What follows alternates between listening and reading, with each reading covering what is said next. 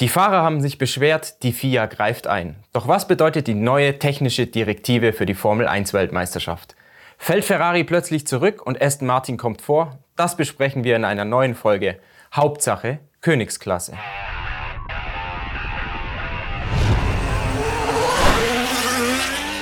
Hallo liebe Formel 1-Fans, ich bin's mal wieder, Andreas, euer rasender Formel 1-Reporter mit meinem großen Rundumschlag vor dem Formel 1-Rennwochenende in Kanada.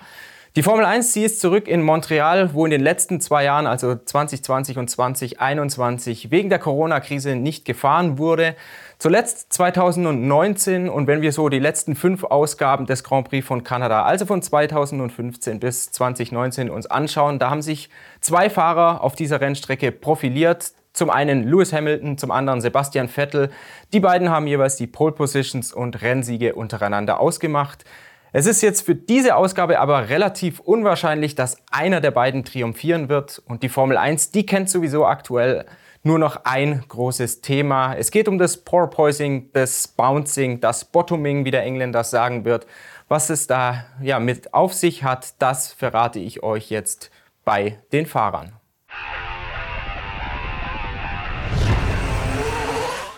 Vor einer Woche ist die Formel 1 in Baku gefahren und für die Fahrer war das eine richtige Tortur auf diesem ja, sehr, sehr welligen Stadtkurs. Und mit Kanada, da wartet jetzt eigentlich die nächste große Herausforderung auf sie.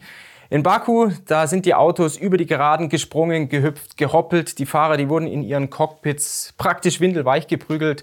Mehrere Piloten hatten sich nach dem letzten Rennen beschwert, darunter George Russell, Lewis Hamilton, Carlos Sainz, Esteban Ocon, Pierre Gasly, die eigentlich allesamt gesagt haben, so kann es in dieser Form nicht weitergehen. Und in Baku soll sich bereits Sebastian Vettel bei der Fahrerbesprechung am Freitag mit den Renndirektoren auch geäußert haben und ja, geklagt haben, dass die Formel 1 nach Lösungen suchen muss, um das Phänomen des Bouncings in den Griff zu bekommen. Zunächst einmal so ein bisschen zur Erklärung. Wir müssen das einordnen. Bouncing, Porpoising, Bottoming, wie der Engländer sagt. Ähm, es gibt ja dieses Phänomen, das trat gerade bei zu Saisonanfang auf, Phänomen des Bouncing. Das ist eigentlich dieses unkontrollierte An- und Absaugen des Autos bei hohen Geschwindigkeiten auf langen Geraden, wie jetzt beispielsweise wir vor allem zu Saisonbeginn gesehen haben. Jetzt zuletzt in Monaco und in Baku war dieses Phänomen des Bouncings eigentlich nicht mehr so ausgeprägt. Die Autos sind aber trotzdem stark auf und abgeschwungen.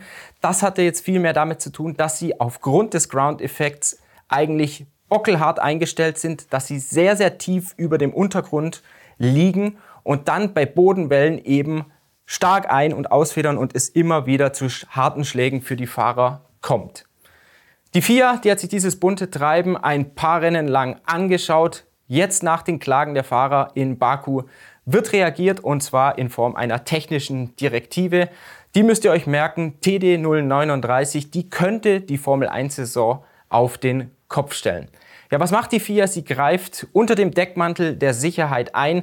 Das kann sie tun. Da braucht sie dann irgendwie keine Stimmen der Teams oder von anderen Parteien. Wenn die FIA sagt, es ist ein Sicherheitsthema, dann kann man kurzfristig reagieren und neue Verordnungen schaffen. In diesem Fall, warum Sicherheit? Äh, die Mercedes-Fahrer beispielsweise, sie hatten in Baku geklagt, dass sie vor dem Bremspunkt durch dieses starke Geschüttel ja, die Kurven eigentlich nicht mehr sehen konnten. George Russell hatte berichtet, dass er auf der langen Zielgeraden von Baku die Boxentafel aufgrund dieses wilden Auf und Abs, dieses Rodeo-Ritz ja gar nicht mehr sehen konnte. Und das sind für die FIA natürlich genug Argumente zu sagen, die Fahrer werden so extrem durchgeschüttelt, sie bekommen Rückenschmerzen, sie bekommen Kopfschmerzen, die Hüftenschmerzen, sie, äh, die Konzentration geht eventuell flöten, wenn das über, längeren, über einen längeren Zeitraum passiert. Und dann kann natürlich daraus ein Unfall resultieren. Die FIA sagt, so kann es nicht weitergehen. Wir brauchen eine technische Direktive. Wir müssen die Teams dazu zwingen, ihre Autos sicher zu machen. Ja, was wird gemacht? Äh, zu einen will die FIA jetzt in äh, Montreal die Bodenplatten der Autos, also die Planken, genauer untersuchen auf die jeweilige Abnutzung, weil die Autos ja immer so stark aufschlagen auf den Bodenwellen, will man da eben genau hinschauen, wie stark die Bodenplatten sich abnutzen. Was aber viel wichtiger ist, die FIA schaut sich die Beschleunigungssensoren, die zwei Stück, die im Auto sind, nahe dem Fahrzeugschwerpunkt, die schaut man sich genauer an, um zu sehen, wie stark denn diese Ausschläge, die vertikale Beschleunigung ist und wie stark die Autos auf den Geraden über Bodenwellen etc. schwingen. Das wird man sich zwei Trainings lang anschauen und dann will die FIA Grenzwerte festlegen. Grenzwerte, wie stark die Autos schwingen dürfen. Um euch mal so zwei Referenzwerte zu geben, Toto Wolf, der hatte nach dem Rennen in Baku davon gesprochen, dass man bei Mercedes festgestellt hat, dass auf die Körper der Fahrer so eine vertikale Beschleunigung von etwa 6G teilweise wirken kann. Aston Martin hatte, nachdem man in der, gerade in den ersten Rennen extremes Bouncing hatte, einen Grenzwert für sich selbst festgelegt, der betrug 8G. Die FIA, wie gesagt, die schaut sich die zwei Trainings an definiert dann anhand eines metrischen Systems einen eigenen Grenzwert und den müssen die Teams dann für das restliche Wochenende einhalten. Dazu wird jedes Team dazu verdonnert, im dritten freien Training anhand der Grenzwerte mehrere Referenzrunden zu fahren. Und zwar nicht im Bummeltempo, sondern da wird die FIA sofort einschreiten. Sie sagt, ihr müsst diese Referenzrunden unter Renntempo drehen und zwar mit geschlossenem DRS. Warum geschlossenes DRS? Wenn man den Heckflügel aufklappt, dann entlastet das das Heck, der Abtrieb sinkt und dadurch äh, hoppeln die Autos auch weniger auf den Geraden. Es müssen Referenzrunden gedreht werden und anhand dieser Referenzrunden wird die FIA definieren, was eine sichere Abstimmung von einem jeweiligen Auto ist. Und wenn diese sichere Abstimmung einmal definiert ist, dann dürfen die Teams ihre Autos praktisch nicht mehr anfassen. Sprich, es herrschen mehr oder weniger vorgezogene Park-Fermé-Bedingungen. Ich habe mir mal notiert, was die Teams dann überhaupt noch ändern dürfen. Was sie nicht machen dürfen, ist Federraten zu ändern, Dämpfereinstellungen zu ändern, die Aero-Konfiguration zu ändern oder die Bodenfreiheit dann noch anzupassen. Ähm, sie dürfen einzig ihre Autos noch höher legen. Sie dürfen auf Veränderungen des Wetters sie anpassen, also sollte es beispielsweise regnen oder abtrocknen. Sie dürfen den Kühlbedarf der Autos anpassen, die Reifendrücke und äh, die Reifendrücke verändern und die Frontflügeleinstellungen anpassen. Was die Teams nach dem dritten Training machen dürfen, sie dürfen zurück auf ein altes Setup, das man schon mal im Training gefahren ist, aber nur dann, wenn man der FIA anhand von Werten ja, darlegen kann, dass auch diese Abstimmung sicher ist und die FIA kann die Teams im Notfall dazu verdonnern, die Bodenfreiheit im Heck zu erhöhen. Also man sieht, das sind sehr, sehr starke Eingriffe. Die FIA, die gestattet dem Teams noch eine Änderung ja, am Auto selbst. Ihr kennt es ja wahrscheinlich schon. Es gibt da bei fast allen Autos inzwischen so ein Kabel, das vom Getriebehäuse zum Unterboden rauswandert vor die Hinterräder. Die FIA gestattet jetzt ein zweites Stützkabel, um eben den Unterboden noch weiter zu versteifen, um ihn zu festigen. Die FIA behält sich aber auch vor, wenn es ein Team es nicht schaffen sollte, die Grenzwerte die Grenzwerte einzuhalten, dass man ein Team im schlimmsten Fall auch disqualifiziert. Also ihr merkt, da ist richtig Zunder jetzt dahinter. Die Formel 1, sie diskutiert.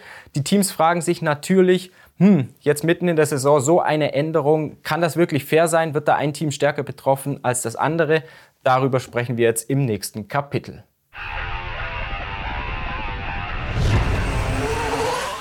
Als ich zum ersten Mal von dieser neuen technischen Direktive erfahren habe, da hat mich das so ein bisschen an das Formel-1-Rennen in England 2011 erinnert. Damals hatte die FIA mitten in der Saison neue Vorschriften zu den Motormappings gemacht, um eben den Blown Diffusor, wie das damals hieß, ja, einzuschränken, zu unterbinden. Und damals hatte das sofort Auswirkungen auf das Renngeschehen. Red Bull ist leicht abgefallen. Die hatten ja vorher die Saison bis dahin dominiert. Stattdessen hat Fernando Alonso im Ferrari, im eigentlich unterlegenen Ferrari gewonnen.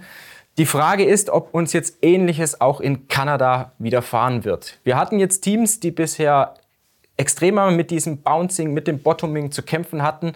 Allen voran Mercedes, aber auch Ferrari, das hat man jetzt in Baku nochmal gesehen, hatte ein gewisses Auf- und Abschwingen auf den langen Geraden.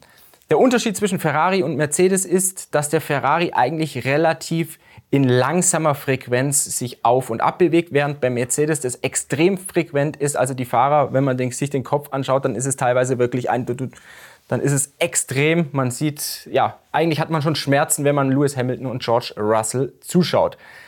Ferrari, das noch ein Unterschied zu Mercedes. Der F175, der hat ein deutlich, deutlich breiteres Arbeitsspektrum. Das Setup-Fenster ist viel, viel größer. Ferrari kann auch mit unterschiedlichen Bodenfreiheiten schnell fahren, weil das Auto gutmütig ist. Ferrari ist das erste Team, über das ich ausführlicher sprechen möchte. Die Scuderia, die hat aktuell einen schlechten Lauf. Wenn man sich die Rennen anschaut, jetzt gerade in Barcelona, Ausfall von Charles Leclerc durch Turboschaden. In Monaco hat es mit der Strategie nicht hingehauen. Zuletzt in Baku ein erneuter Motorschaden. Da läuft man jetzt inzwischen dem WM-Zug hinterher. Leclerc hat inzwischen 34 WM-Punkte Rückstand auf Max Verstappen und in Montreal sollte man eigentlich dafür sorgen, dass man diese ganzen Vorzeichen umkehrt und wenigstens mal wieder näher an Red Bull heranrückt. Motorenfrage bei Ferrari, die ist aktuell noch ungeklärt. Die Scuderia weiß sicher Bescheid, was man jetzt am Wochenende machen wird. Man lässt die Journalisten noch etwas im Dunkeln. Sicher ist, dass der Baku-Motor nicht nochmal verwendet werden kann. Das sah nach einem ja, kapitalen Motorschaden eigentlich aus, jetzt gerade auch mit dem weißen Rauch, der da von hinten rauskam. Turbolader, da ist Charles Leclerc schon bei Nummer 3 angekommen in Baku. Er könnte sich jetzt nochmal einen frischen Verbrennermotor leisten. Sofern er einen vierten Turbolader jetzt in Kanada braucht, dann wird er automatisch um 10 Startplätze nach hinten rücken. Die Strecke an sich, die denke ich, wird dem Ferrari sehr, sehr gut schmecken. Einerseits, das hat man in Baku gesehen, durch den Heckflügel für Medium Downforce, so einer wird auch in Kanada gefahren, hat der Ferrari auf den Geraden deutlich zugelegt, ein paar Stundenkilometer und ist auch näher an den Red Bull herangekommen. Und die besondere Stärke des Ferrari, das hatte man in Imola gesehen, in der Schikane der Variante Alta. Da ist der Ferrari durchgepflügt wie kein anderes Auto, extrem bremsstabil, extrem stark über die Randsteine und wir haben jetzt in Kanada vier solcher Schikanen. Ich glaube, da wird der Ferrari stark drüber gehen, da wird der Ferrari wahrscheinlich das Maß der Dinge sein, es sei denn, die neue technische Direktive bremst Ferrari in dieser Form aus. Eigentlich muss ein Sieg her, Teamchef Mattia, Mattia Binotto sagt aber, Nein, wir wollen uns von Rennen zu Rennen konzentrieren. Er will natürlich auch Druck von seinem Team nehmen. Was ich auch gut finde, ist, dass Benotto jetzt nach Baku, nach diesem Doppelausfall, nicht auf seine Mannschaft draufgeschlagen hat, sondern sagt, wir gehen es Schritt für Schritt weiter an. Bei Red Bull, da läuft es eigentlich wie geschmiert. Das Team holt aktuell Sieg um Sieg. Auf eine Runde ist man sicher noch langsamer als Ferrari. Jetzt gerade aber im Renntrim finde ich, dass Red Bull in den letzten Rennen, besonders auf Rennstrecken, wo die Hinterreifen über die Distanz konserviert werden müssen, dass da Red Bull einen kleinen Vorteil sich gegenüber Ferrari herausgearbeitet hat. Zuverlässigkeitsprobleme gab es in letzter Zeit nicht. Max Verstappen hat seinen Vorsprung durch den Baku-Sieg in der Weltmeisterschaft weiter ausgebaut. Sergio Perez ist jetzt in der WM-Tabelle die Nummer 2. In der Team-WM hat Red Bull inzwischen 80 Punkte Vorsprung und beim im Team selbst glaubt man, dass Montreal dem RB18 wieder sehr gut schmecken wird, aufgrund der langen Geraden, aufgrund des hohen Topspeeds, den der Red Bull generiert. Das Auto ist auch sehr vielfältig, ähnlich wie der Ferrari, also könnte es ein Kopf-an-Kopf-Rennen geben, sofern Leclerc keine Strafe bekommt, denn dann könnte es für Red Bull ziemlich einfach werden, in Kanada zu gewinnen. Stichwort Bouncing, Stichwort Aufsetzen auf Bodenwellen. Da hat sich der Red Bull RB18 im Vergleich zu den Konkurrenzteams deutlich leichter getan. Die Ingenieure sagen zwar, auch wir haben das Problem, aber nicht in der Form, in der es Mercedes hat, auch nicht in der Form, in der es Ferrari hat. Also glaubt man bei Red Bull, dass man von dieser neuen technischen Direktive nicht so, nicht so stark betroffen sein wird wie die Konkurrenz. Mercedes, die haben sich damit am schwersten getan. Dieses Auto malträtiert seine Fahrer. Chefstratege James Wowles, der hat auch nach Baku gesagt, in dieser Form können wir nicht weitermachen. Wir müssen unseren Fahrern ein komfortableres Auto bieten. Lewis Hamilton, der hatte extreme Rückenschmerzen nach Baku. Man hat gesehen, er ist kaum aus dem Auto gekommen. Ob das jetzt geschauspielert war, ein Stück weit oder nicht. Er war sicherlich angeschlagen. Er musste sich von seiner Physiotherapeutin massieren lassen, akupunktieren lassen. Ging auch anderen Fahrern so wie beispielsweise Pierre Gasly, der gesagt hat, ich musste in Baku eigentlich zweimal pro Tag zum Physiotherapeuten und selbst vor Rückflug von Baku musste ich nochmal auf die Massagebank, um mich durchkneten zu lassen. Mercedes wird selbst schon reagieren, dass jetzt unabhängig von dieser technischen Direktive, man versteift den Unterboden weiter, um gegen das Bouncing vorzugehen, um gegen das Aufsetzen auf dem Untergrund vorzugehen. Ähm, man nimmt das Angebot der FIA dankend an und wird ein zweites Stützkabel für den Unterboden an den W13 schrauben. Und es wird an den Außenkanten des Unterbodens, um Luft eben rauszulassen, ähm, weitere Schlitze geben. Ansonsten könnte man sagen, Mercedes hat sich jetzt durch seine ganzen Klagen ein bisschen selbst ins Knie geschossen. Das mag kurzfristig gelten. Langfristig könnte, es, könnte Mercedes von dem Einschreiten der FIA profitieren. Die FIA hat nämlich auch gesagt, man wird sich mit den Teams zusammensetzen, um nach mittelfristigen Lösungen zu schauen. Jetzt gerade auch im Hinblick auf die nächste Saison, um eben dieses Bouncing jetzt endlich in den Griff zu bekommen und aus der Welt zu schaffen. Könnte sein, dass so Massedämpfer, vielleicht hydraulische Fahrwerke, vielleicht sogar aktive Fahrwerke in Zukunft in der Formel 1 wieder Einzug erhalten. Und wenn das passiert, dann hat Mercedes natürlich eine Plattform mit dem B13, weil man es dann auch schaffen kann, das Aerofenster durch eben ein anderes Fahrwerk zu vergrößern.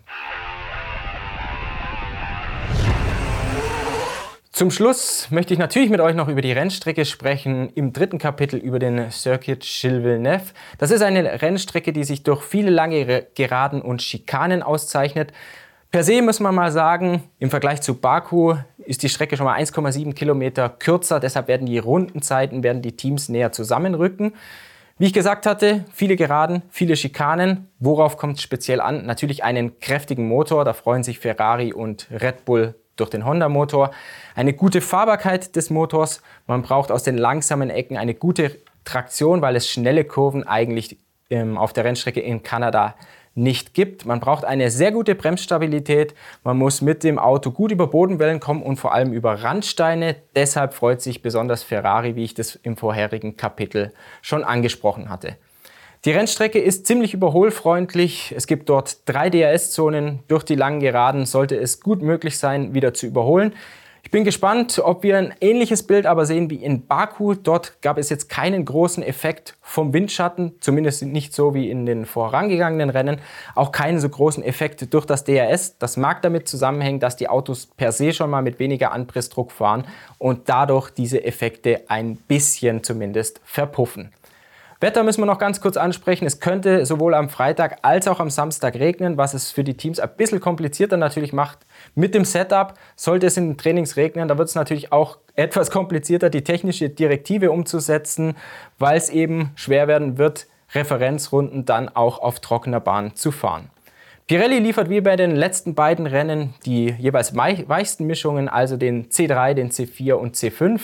Wir haben in Kanada eine Rennstrecke mit relativ glattem Asphalt, also es dürfte bei moderaten Temperaturen wieder komplizierter werden, die Reifen gleichmäßig ins Arbeitsfenster zu bringen.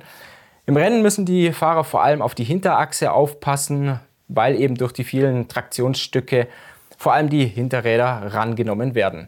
Strategisch noch ganz interessant, die Boxengasse ist mit über 400 Metern relativ lang. Auf der anderen Seite kürzt man die Zielschikane ab und auch in gewissen Teilen die erste Kurve. Deshalb ist die Durchfahrtszeit relativ gering. Ganz zum Schluss, wie ihr es gewohnt seid, noch der AMS-Fakt für das Rennwochenende in Kanada. Bisher wurden auf dieser Rennstrecke 40 Grand Prix ausgetragen. 19 Mal hat der Mann von Pole Position gewonnen.